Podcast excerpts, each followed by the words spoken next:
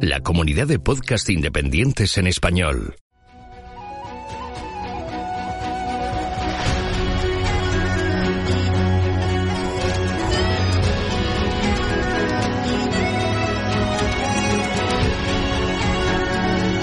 Estás escuchando Geocastaway, el podcast de geología y ciencias de la Tierra.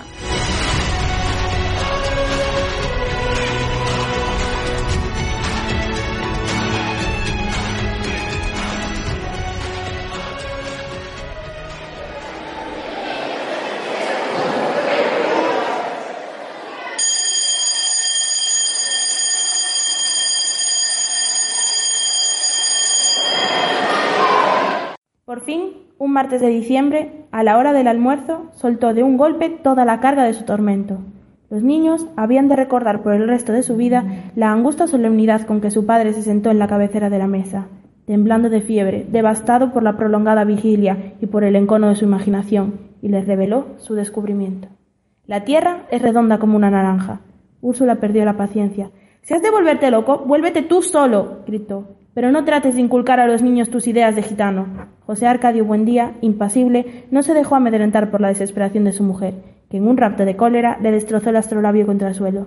Construyó otro, reunió en el cuartito a los hombres del pueblo y les demostró, con teorías que para todos resultaban incomprensibles, la posibilidad de regresar al punto de partida navegando siempre hacia el oriente. Toda la aldea estaba convencida de que José Arcadio Buendía había perdido el juicio. Cuando llegó Melquíades a poner las cosas en su punto, exaltó en público la inteligencia de aquel hombre que, por pura especulación astronómica, había construido una teoría ya comprobada en la práctica, aunque desconocida hasta entonces en Macondo. Y, como prueba de su admiración, le hizo un regalo que había de ejercer una influencia terminante en el futuro de la aldea, un laboratorio de alquimia. Laboratorio de Geología del Rafael Dieste. Buenos días, niños. A ver, un momentito de atención. Nada más que voy a presentar las prácticas que vamos a hacer porque las vais a explicar vosotros. En la primera, que se encargáis vosotros dos, vamos a hacer una disolución.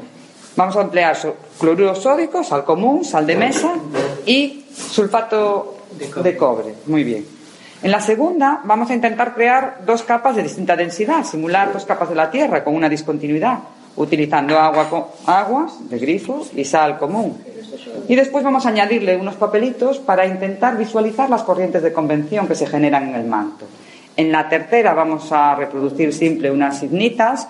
Tenemos ahí un material fino, maicena, traje de casa, para después hacer una huella fósil, no con una pata de dinosaurio, reproduciéndola en plastilina, como dice vuestro guion, con una, con una concha o tenéis ahí una pluma de calamar, sería un ictiofósil, aunque no sea. Las ignitas, sobre todo, se consideran para dinosaurios, pero también sería el, el mismo proceso. Y la última, la reproducción de un pequeño prisma de acreción.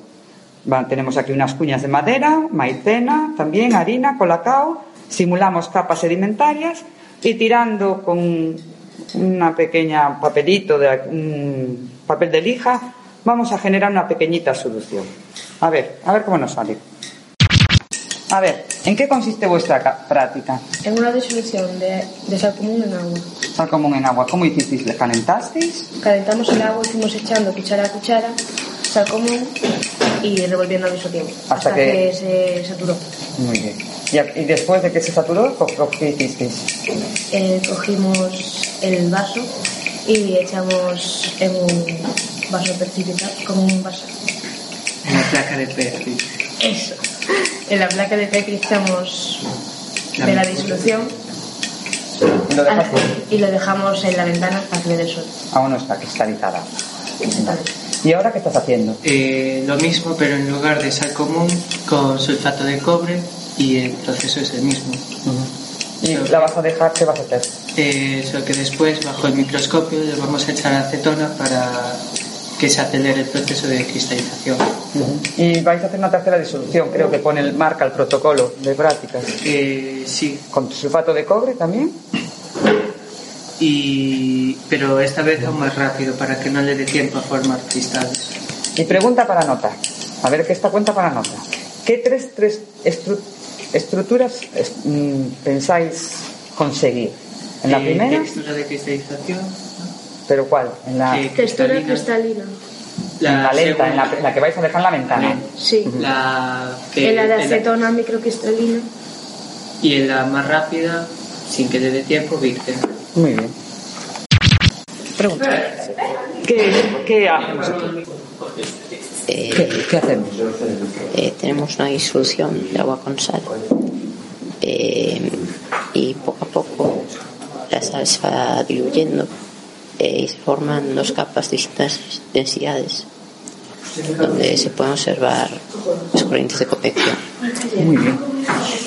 ¿Cómo hiciste para.? ¿Cómo estamos observando las corrientes de convención? ¿Qué, qué- qué añadiste en la disolución?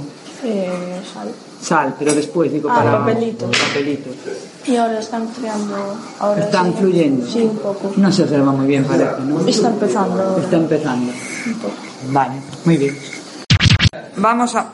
Venga, explicarme lo que habéis hecho y cómo, qué, qué resultado ha dado, que tiene muy buena pinta. Eh, pues hicimos una masa homogénea de harina y agua y al ponerse dura, pues presionamos una concha para que quedara la marca del fósil. La primera vez no salió bien porque se quedó pegada a la masa, pero lo que hicimos fue añadirle harina para que no se quedara pegada y ahora quedó la marca. Muy bien.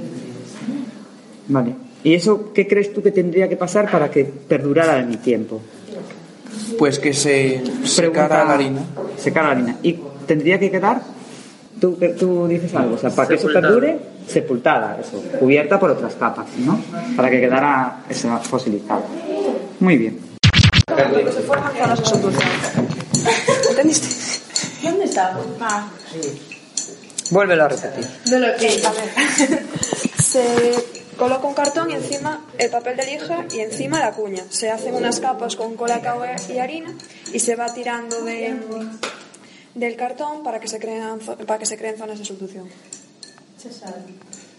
Nos va a salir en la No va a salir, porque yo creo que ahí ha pasado un efecto que se llama en geología efecto Hulström. Quiero decir, es muy difícil erosionar esa arcilla, más que lo que representaría el grano fino, porque está pegado. Bien, hoy vamos a hacer reconocimiento de rocas, como veis ahí. Eh, yo voy a hablar sobre las rocas metamórficas. Las rocas metamórficas se dividen a su vez en dos grupos. Las rocas con foliación, eh, como eh, que a su vez se dividen en metamorfismo suave de una roca arcillosa, como la losa, metamorfismo más intenso de una roca arenosa y arcillosa, como el xisto micacio y el xisto con granates, y el metamorfismo, metamorfismo aún más intenso de una roca eh, arenosa y arcillosa, como neis, y las rocas con estructura granoblástica, que a la vez se dividen en eh, metamorfismo de arenito rico en cuarzo, como la cuarcita, metamorfismo de calcárea, como el mármol, metamorfismo de contacto de roca rica en cuarzo, como la corneana, y metamorfismo dinámico producido eh, en un plano de falla, como brecha de falla. Ahora yo voy a hablar de las rocas sedimentarias que se dividen en dos grupos, no detríticas y detríticas. Las no detríticas, formadas por la erosión, el transporte y la acumulación de fragmentos y minerales de rocas persistentes, son el resultado de la acumulación de precipitados químicos o materia orgánica. Se dividen en carbonatadas, como por ejemplo calcáreas, margas y dolomías, evaporíticas, como el yeso y sales, y orgánicas, como el petróleo y el carbón. Las detríticas están, formadas por la acumulación de clastos. Se dividen en conglomerados, arenitos y arcilla y limos. Pues yo voy a hablar de las rocas magmáticas. Las rocas magmáticas eh, son las que se forman por la localización y consolidación del magma y se usan principalmente eh, como materia prima de construcción. Se pueden diferenciar tres tipos de rocas magmáticas. El primer tipo son las rocas volcánicas, que se forman por el eh, enfriamiento rápido del magma, que se transforma en roca, haciendo que se formen cristales pequeños y granos finos.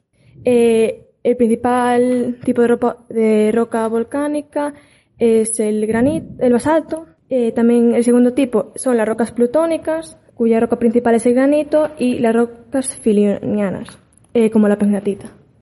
Y hasta aquí nuestro laboratorio de geología. A la mayoría nos gustó más la práctica de cristalización o célula de convención. Las rocas, bueno, también nos gustaron, aunque la profe dice que nos gustará más cuando nos presenta una tal varisca personalmente y no cortada en cachitos. Si vamos, os contaremos. Hasta otra, geonáufragos.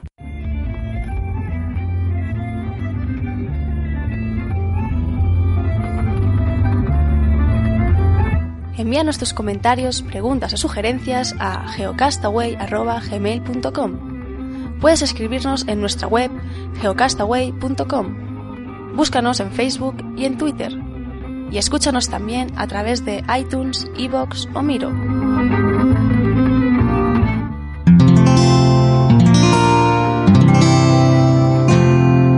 Puedes escuchar más capítulos de este podcast y de todos los que pertenecen a la comunidad Cuonda en cuonda.com.